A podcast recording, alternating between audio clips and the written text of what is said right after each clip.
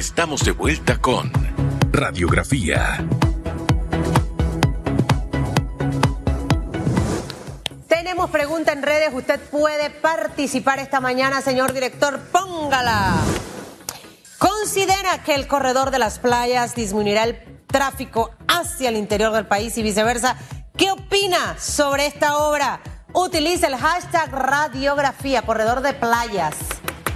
Corredor de playas. Tenemos que hacer un programa acerca de este tema. Definitivamente que si esa obra, que es un proyecto de inversión nacional, se da, ahí se va a generar trabajo, va a ir gente a trabajar.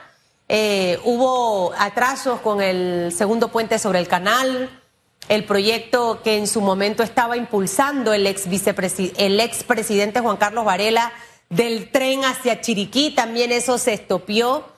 Pienso que eran proyectos que al final también iban a impactar la economía, eh, porque al hacer este tipo de proyectos de inversión, nosotros vamos a generar empleo, trabajo, que es lo que necesita en este momento el panameño. Hoy con nosotros, René Quevedo, consultor laboral. Y en estas fechas, señor Quevedo, todo el mundo, usted sale, no tengo trabajo, este año no voy a poder comprar arbolito, este año no hay pavo ni jamón, voy con un pollo, voy con una pieza de puerco.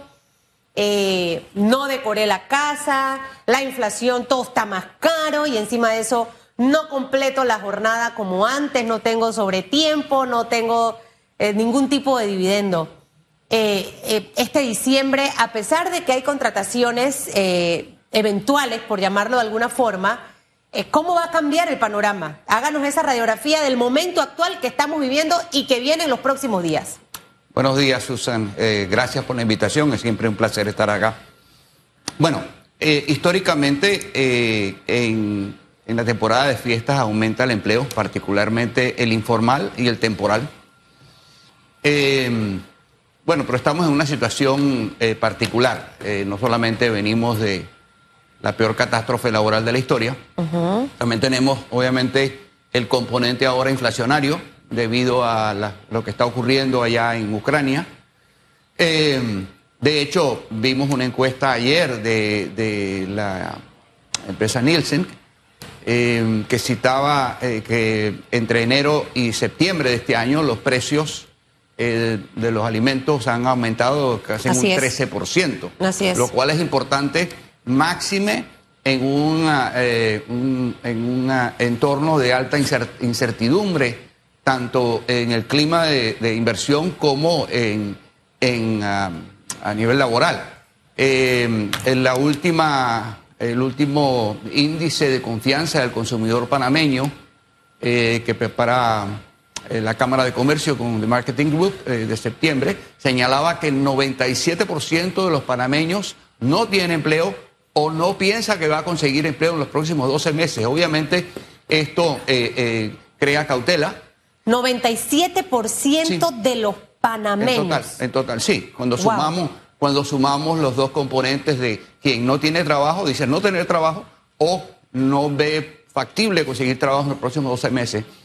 Eh, esto crea cautela. Obviamente, si yo no estoy eh, seguro de que voy a tener ingresos, obviamente yo voy a, yo voy a restringir mi consumo, yo voy a restringir mis gastos.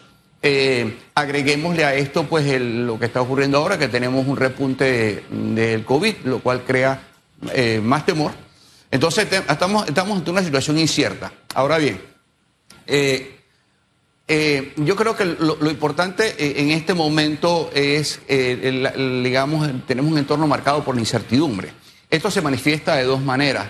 Primero, el 70, 70 de la expansión del empleo ha sido eh, informales y funcionarios. Eh, sí, el empleo, el desempleo bajó 9.9, 70% fueron más informales, estamos generando 10.000 informales por mes, que es tres veces más que lo que generábamos en el 2019, cuando se generaban, se agregaban a la economía tres mil y tantos nuevos informales por mes.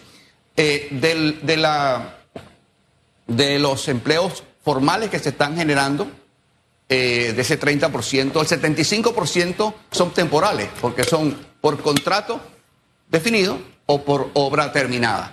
Eh, este patrón, ahora estamos esperando, yo esperaría en las próximas semanas ver el, informe de, laboral de la Contraloría a octubre. Las cifras van a cambiar, las tendencias no. Eh, ¿Y va a ser para mejor? o fue porque ya viene tarde, ¿no? Viene retrasado del mes de octubre y estamos en diciembre. Yo creo que yo, creo que estamos mejorando, o sea, yo creo que estamos mejorando la economía. El problema es que la gente dice, bueno, pero porque cómo hablamos de, estos crecimientos económicos, esto no se manifiesta en el empleo. Exacto. Obviamente porque lo que está creciendo fundamentalmente es el sector externo, ¿no? Las exportaciones de cobre, los ingresos del canal, los puertos, la zona libre de Colón. Y eso no genera nuevos empleos. No genera tantos empleos, sí genera empleo, obviamente. Eh, hay, un, hay un ecosistema importante alrededor de la minería y alrededor del canal. Eh, pero el sector interno sigue deprimido. Es decir, y, los empleos que se están generando, por ejemplo, 80% de los empleos que se están generando en la construcción son informales, ¿ok? 85% de los empleos que se están generando en, la, en la logística son informales, de acuerdo a, las estadísticas que tenemos de la Contraloría hasta abril. Ahora, ayer conversábamos con Elisa Suárez, señor Quevedo. Eh, ella representa el sector de la construcción, tienen más de 5 mil viviendas en stop. Es decir, que hasta que no salgan de esas casas no pueden construir y por eso es que ella decía, usted si a lo mejor trabajaba en el sector de la construcción, ahorita mismo dice, pero es que yo no estoy trabajando en ningún proyecto, porque efectivamente, ¿cómo van a adelantar proyectos si tienen viviendas en stock? Entonces, ¿cómo, es algo que la gente no, no logra entender, ¿no? La economía de Panamá crece, pero yo no crezco, mi bolsillo no crece, no tengo trabajo. Entonces, ¿cómo yo digiero esto de que la economía, la economía de Panamá va en crecimiento, tenemos mejores números, pero eso no se refleja en mi bolsillo? ¿Qué respuesta a, la persona que se pregunta esto y que créame que aquí en las redes lo está, sí. Eh, lo piensa? Y lo segundo, eh, alguien escribe, efectivamente, Susan, yo tengo desde el mes de septiembre que no genero ni una hora de sobretiempo eh, y obviamente mis ingresos bajaron y se rumora de que finales de diciembre, principios de enero pueden haber desvinculaciones en muchas empresas. Esos dos panoramas, señor Quevedo. Sí. Eh, a ver, eh, creo que es importante que, mm, entendamos que el sector interno sigue deprimido. De hecho, hoy, hasta abril, teníamos 59 mil asalariados privados menos y 249 mil informales más que hace 10 años. El, 90% de, los, de la pérdida de empleo formal fue en construcción y comercio. Y de los, del el setenta y tantos por ciento de los nuevos informales están en construcción, comercio, industria, logística y turismo. Esto es reflejo, esta precarización eh, laboral es reflejo de la pérdida o, del deterioro de la confianza para la inversión privada. Simplemente no hay inversión privada porque no hay negocio, no, no hay eh, potencialidad en nuevos negocios. No olvidemos que para que haya empleo formal tiene que haber un, em, em, empleador o un empresario que vea un negocio rentable. Si no hay esa potencialidad, eh, pues va, no va a contratar. Eh, mientras haya demanda, porque hay consumo, eh, insisto, tomando las cifras de la Contraloría hasta abril, entre octubre del año pasado y, abril de, este año se crearon cientos mil empleos, obviamente 60 mil y tantos fueron informales, pero significa que hay demanda. Eh, si hay consumo y no hay inversión privada, generaremos empleo informal, que es lo que está ocurriendo. Entonces, a futuro, ¿qué va a ocurrir? Bueno, hay una, ya eh, es casi inminente una recesión eh, el año que viene, el Fondo Monetario lo ha, anunciado. ¿Qué significa esa recesión? Eh, porque creo que ya ahora la gente sí terminó de entender el término inflación. Sí, sí, sí. Que cuando va al súper y dice, oye, esto me costaba esto, ahora me cuesta. Eso es inflación. Cuando vemos que yo, yo lo pongo y que está inflado de precio. Y uno dice, wow, pero esto, esto, este, este negocio, ¿por qué hace esto? La rebusca. No.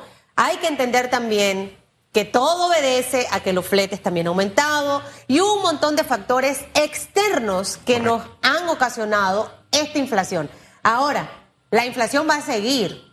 De hecho, no tenemos una inflación quizás tan alta. Estados Unidos ha tomado medidas, específicamente el presidente Biden. Siento que a algunos no les gusta, a otros sí. Siento que ha tomado ciertas acciones, para mí en lo personal asertivas en algunos de los casos, para tratar de nivelar un poco eh, la crisis de inflación en Estados Unidos. No sé qué vamos a hacer en Panamá para la inflación, pero ahora se le suma recesión. Entonces, dicho lo que es inflación, ¿cómo le explicamos al que nos ve y nos escucha qué es la recesión y cómo la va a sentir en su bolsillo? Sí. Bueno, básicamente lo que ha habido es una desaceleración del ritmo de crecimiento económico. Hemos venido eh, creciendo. Eh, nos hemos recuperado mejor que todas las economías de Panamá. Obviamente las exportaciones mineras tuvieron que ver un impacto, tuvieron que, ver mucho con esto, los ingresos del canal, etcétera. Eso va a haber una desaceleración de ese crecimiento económico a nivel mundial y obviamente nos va a afectar. Eso, eso yo creo que, es importante. Eh, eh, pero al final del día yo pienso y, espero eh, que ese impacto sobre, sobre Panamá no sea tan severo como en otros países yo creo que el reto sigue siendo y seguirá siendo la generación de empleos formales, ¿ok?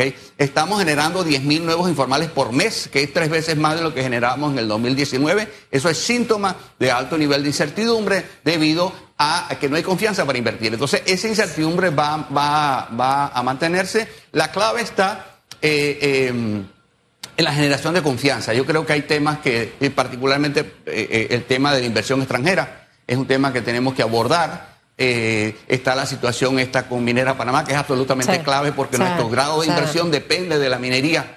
Este, entonces, pues esta, esta incertidumbre eh, eh, crea, pues obviamente, este, un cierto, una, una cautela o, cuestionamientos. Y eso es lo que la gente a veces no entiende y piensa que cuando estos temas los analizamos en las distintas mesas de, de periodistas, piensan que hay algún tipo de agenda detrás de estas cosas. O sea, al final que no tengamos el contrato y que no estén definidas las reglas del juego, no solo para esta empresa, sino para otras más, esto espanta la inversión extranjera. Porque, porque me cambian las reglas, señor Quevedo. de hoy para mañana es esto, de ah, no, ahora me cae mal, te vi con este y te lo cambio. Segundo, el tener casos de alto perfil en nuestro sistema de justicia, sea quien sea, también espanta la inversión extranjera. Y está demostrado que para poder generar la cantidad de empleos que necesitamos, la inversión extranjera juega un papel fundamental. Sí. Eh, la minería y la energía han estado acaparando eh, la inversión extranjera en los últimos años y la formación de capital. Sin embargo, esos son sectores que no son, eh, son intensivos en capital, más no necesariamente en mano de obra. Sin embargo, pueden ser generadores de, de confianza. Eh, en este momento, de hecho, el solo anuncio de, de la, mm, del acuerdo eh, entre el, gobierno y, Minera Panamá a principios de año motivó el cambio de perspectiva de negativa a estable por parte de Fitch Ratings, este, em, la, cual ha mantenido. Ahora Moody's rebajó, en octubre rebajó, de negativa, perdón, de estable a negativa. Pero al final del día creo que eh, eso, o sea, esos son unos ingresos, y dicho sea de paso, de, esos ingresos mínimos había por lo menos 190 millones que ingresarían al programa de invalidez, vejez y muerte. Eh, em, ambas calificadoras de riesgo en octubre, Fitch y, Moody's, plantean obviamente eh, el tema de la caja del seguro social como, como realmente un, tema clave para el mantenimiento Pero, pero es normal que una lo mantenga o lo suba y otra lo baje. O sea, eh, eh, yo no soy experta en estos temas, pero para mí es contradictorio. Entonces, ambas tienen una trayectoria y una credibilidad en el mercado. O sea, ¿por qué ocurren estos fenómenos? Me mantengo en el grado de inversión o, crezco, pero la otra me lo baja. Sí. Bueno, lo que, lo que está señalando, mantiene el grado de inversión, que es lo más importante. ¿Por qué? Porque para nosotros poder atraer inversión, inversión extranjera, hay muchos de estos eh, fondos a nivel internacional que solamente van a colocar en países que tienen grado de inversión. Lo que, lo que digamos, la diferencia está en que una pues ve a futuro eh, eh, una, una perspectiva mm, positiva, o sea, Fitch mantiene la perspectiva positiva de la deuda y, Moody's pues la, rebaja. Son, digamos, obviamente ellos que se ponen de acuerdo y ellos tienen sus sus, eh, sus técnicos que analizan estas cosas. Yo creo que tenemos que verlo por el lado positivo. Eh, definitivamente el tema este de la, de la minería, tanto Fitch como, como Moody's lo ven como eh, columna vertebral del, del, mantenimiento del grado de inversión porque básicamente es clave para la estabilización de las finanzas, de las finanzas públicas y el tema del crecimiento. Eh, máxime entrando primero al, tema de la recesión el año que viene, que eh, no hay manera que podamos evitarla, ¿ok?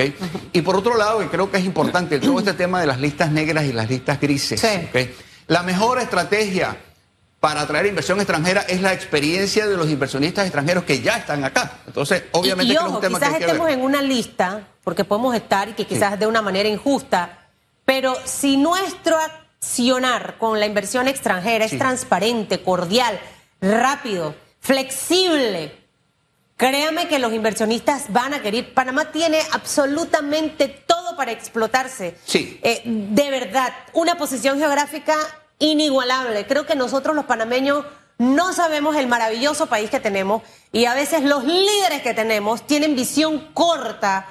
Eh, es como cuando usted tiene un hijo y usted ve que ese peladito es bueno en música o es, hay que sacarle millaje ahí, porque ahí es donde está el futuro de ese niño cuando sea un adulto, pero nos quedamos a veces cortos, señor Quevedo. ¿Hacia dónde debiéramos llevar el país?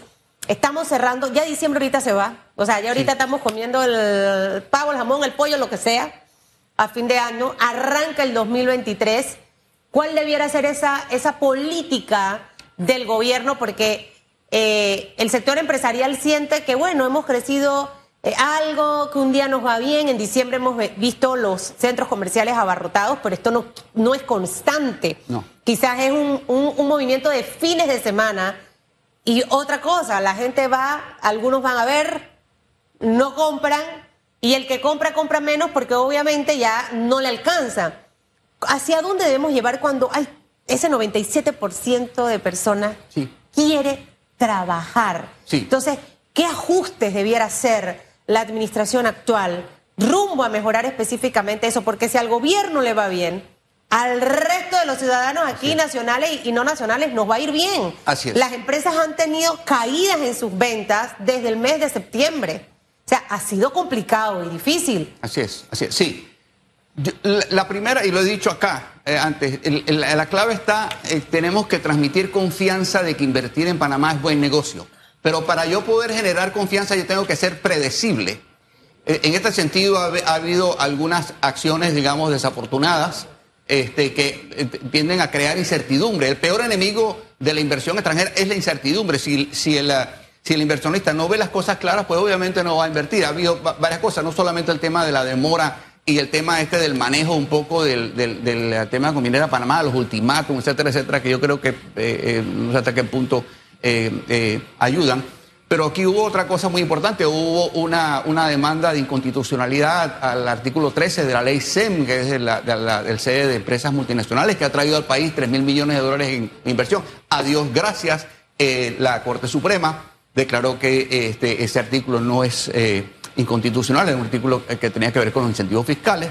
El tema del control de precios espanta la inversión extranjera. El tema este de la, de la demora que hay. Y yo, yo, yo, yo tengo plena confianza de que eh, el gobierno y la empresa se van a poner de acuerdo. Nuestro grado de inversión depende de la minería, del éxito de la minería. Eh, obviamente el año que viene eh, eh, va a haber, digamos, se, ha, visto una caída en los precios de cobre, se están recuperando un poco, pero pareciera inminente la, recesión, entonces esto va a tener un impacto sobre el crecimiento económico a nivel mundial y obviamente un impacto sobre todo en la demanda. Al haber demanda, obviamente esto va, esto puede potencialmente afectar los precios de cobre, aunque yo creo que es una cuestión coyuntural, creo que a la larga el, el, la, el desarrollo tecnológico y la transición energética dependen del cobre, así que yo creo que en la visualización, yo creo que a futuro creo que va a ser eh, algo positivo. Eh, como digo, creo que el, hecho de, generar confianza va a traer inversión, como decían, y, sobre todo la clave está en generar, tenemos que atraer inversión a los sectores que generan la mayoría de los empleos, que en este momento... Construcción, turismo logística. Y, sí, eh, eh, industria.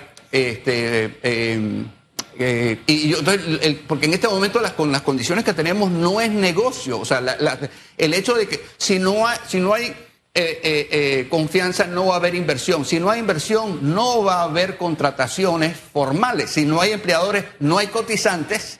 Si no hay cotizantes la caja del Seguro Social no existe. Entonces creo que en este momento, todo esto, todo esto está amarrado. Necesitamos transmitir confianza, necesitamos inversión privada, nacional y extranjera, y obviamente nuestro sector privado nacional ha estado descapitalizado. Necesitamos atraer la inversión extranjera y creo que es un tema que, no hay discusión, no es un tema ideológico, es un tema matemático. Entonces creo que tenemos que. Así, y, es, que y es que al final, señor Quevedo, yo siempre digo, yo soy una mujer positiva pragmática.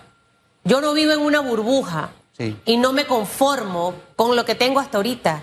Cada día quiero seguir avanzando y creciendo. Esa es la mentalidad que tenemos que tener todos los panameños. Ah, bueno, que hoy tuve comida, me ha ido un par de veces bien, el país va para adelante. No seamos conformistas. La gente que no es exitosa en la vida es porque ha sido conformista, porque se ha conformado con poco.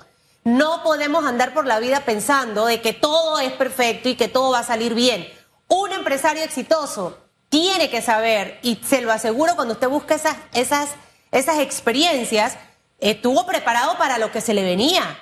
Le fue mal y bueno, se levantó, pero tenía que tener números, estadísticas, para poder ver hacia dónde va. Entonces, en este momento tenemos una realidad, tenemos un desempleo. ¿En qué porcentaje, señor Quevedo? Estamos en este momento, la, cifra oficial es 9.9. 9.9. Sí, ha habido una, una, disminución desde el año pasado de 11.3 a 9.9 debido al aumento en la informalidad, porque crecieron los informales y crecieron los funcionarios. 70% de la expansión del empleo está en esos dos.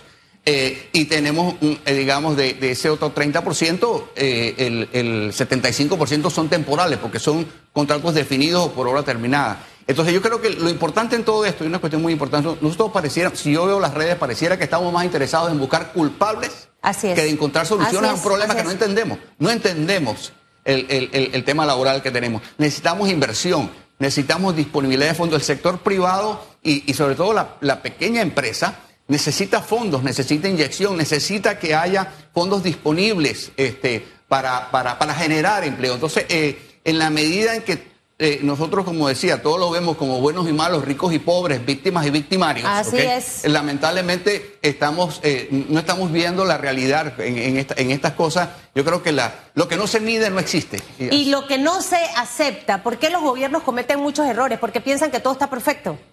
Entonces, tenemos que aprender a ver nuestra realidad para poder trabajar. Tenemos que hacer un trabajo fuertísimo en atraer inversión. Sí. Algo fuertísimo tiene que pasar en el país. Segundo, usted acaba de hablar del tema del apoyo que necesitan las micro, pequeñas y medianas empresas. Nuevamente ayer lo decía Elisa Suárez aquí y hemos estado hablando de ese tema, de un bono quizás estatal de seguridad que permita al sistema bancario el poder poner a disposición estos dineros eh, y para que las empresas se puedan obviamente reactivar. Pero necesitamos empezar a trabajar en todas esas políticas. Yo sé que mucha gente quiere trabajos estables, contratos permanentes. Eh, cuando una persona entra a trabajar, no, yo quiero mi contrato permanente. Esto temporal, nadie quiere estar por tres meses en un trabajo. La gente quiere tener su trabajo estable. Y entendamos una cosa, si la planilla estatal crece, esto no se va a reflejar en un crecimiento de la economía. Esto es matemática y número, y los economistas lo han explicado en reiteradas ocasiones. Y tampoco crece la economía con la economía informal, que es la que al final no está aportando absolutamente nada. Y tenemos un problema gravísimo, señores, de la Caja del Seguro Social, que si no lo resolvemos, vamos a seguir perdiendo nuestro grado de inversión. ¿Y qué significa perder el grado de inversión? Usted va a pagar más sus préstamos, va a pagar más por absolutamente todo. Entonces, seamos positivos, sí, pero pragmáticos. Es como el soldado que va a la guerra, que voy, voy a... Hay una película que estaba en Netflix que yo no la terminaba de entender. Esos pelados estaban emocionados porque iban para la guerra. A todos los mataron. Nada más quedó uno. Después le digo el nombre de la película. Pero ellos iban como si iban para Disney. Sí.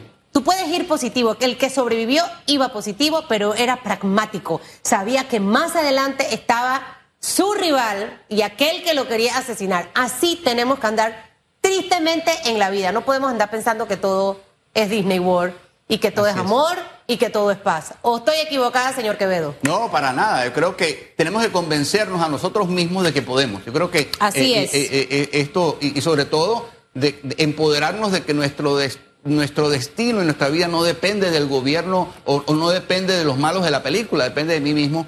Eh, obviamente tenemos que, tiene que ser un, esfuerzo eh, eh, a nivel de país, tenemos que unirnos, necesitamos liderazgo que nos una. Ya hay suficiente gente dividiéndonos, entonces creo que en la medida en que nosotros podamos conseguir ese, ese liderazgo que nos inspire y nos, y nos una. al final del día, creo que todos, si al gobierno le va mal, a nosotros nos va a ir mal yo creo que es un tema que lamentablemente la, la, la, pandemia y lo que ocurrió pues eh, ha, alimentado mucho el sentimiento de injusticia, eh, de que hay unos, hay unos sectores que han sido beneficiados eh, versus otros, etcétera. El tema de la planilla estatal es un tema que ha sido, lamentablemente, la expansión del empleo ha estado en la planilla estatal, ¿ok? y ha sido también compensada o paliada con subsidios, ¿ok? Con, eh, financiamiento externo, lo cual complica, ya la deuda anda por 45 mil millones de dólares. El año que viene nos va a tocar, según el, proyecto de presupuesto, pagar el servicio de la deuda 4.500 millones de dólares. Eh, eso es eh, eso es 50% más que la evasión fiscal que hay aquí todos los años, que es de 3 mil millones de dólares. Entonces creo que es momento de unirnos, es momento de realmente vernos como, como un solo país. Eh, necesitamos ese, ese, ese, ese, ese, liderazgo. Auténtico liderazgo, que esté, que esté, mire, y hago énfasis de nuevo en lo que decía el expresidente Valladares. Un auténtico liderazgo que venga acompañado de una gran propuesta país, con un gran objetivo país. No solamente escrita en un papel, sino que se diga cómo se va a hacer, con quiénes me voy a rodear no necesariamente el que es mi amigo, el que es mi familia, tiene la capacidad, porque si fuese así, los que tenemos empresas tuviéramos a toda la familia trabajando allí. Y no, porque sabemos la deficiencia de cada quien. Entonces, hay que rodearse de los mejores, buscar a los mejores, a gente, a gente honesta, trabajadora, con valores y que tenga visión país. Yo albergo la esperanza de que en algún momento tendremos parte de lo que hablamos mucho en esta mesa y ojalá realmente que Escuchen estas críticas constructivas porque necesitamos que el 2023 venga con fuerza. El panameño quiere trabajar, los que están en bono quieren salir del bono, quieren su plata, quieren una mejor calidad de vida para ellos y su familia. Necesitamos el progreso, que vuelvan las horas extra, que vuelvan las bonificaciones. Ahí hace Celestino así. Eso es lo que quiere la gente, porque a la gente le gusta trabajar, si se tiene que quedar de más, lo hace. Así es. Pero ahí está su esfuerzo recompensado. Señor Quevedo, que le vaya muy bien. Gracias. Si no lo veo, que tenga felices fiestas en este año. Coma bastante, luego hace ejercicio. Exactamente. Hacemos una pausa. Ese es mi lema. Para mí, comer es uno de los placeres más grandes de la vida. Luego me mato haciendo bicicleta y corriendo, pero no paro de comer. Pausa, señores, y regresamos con las respuestas de la pregunta en redes.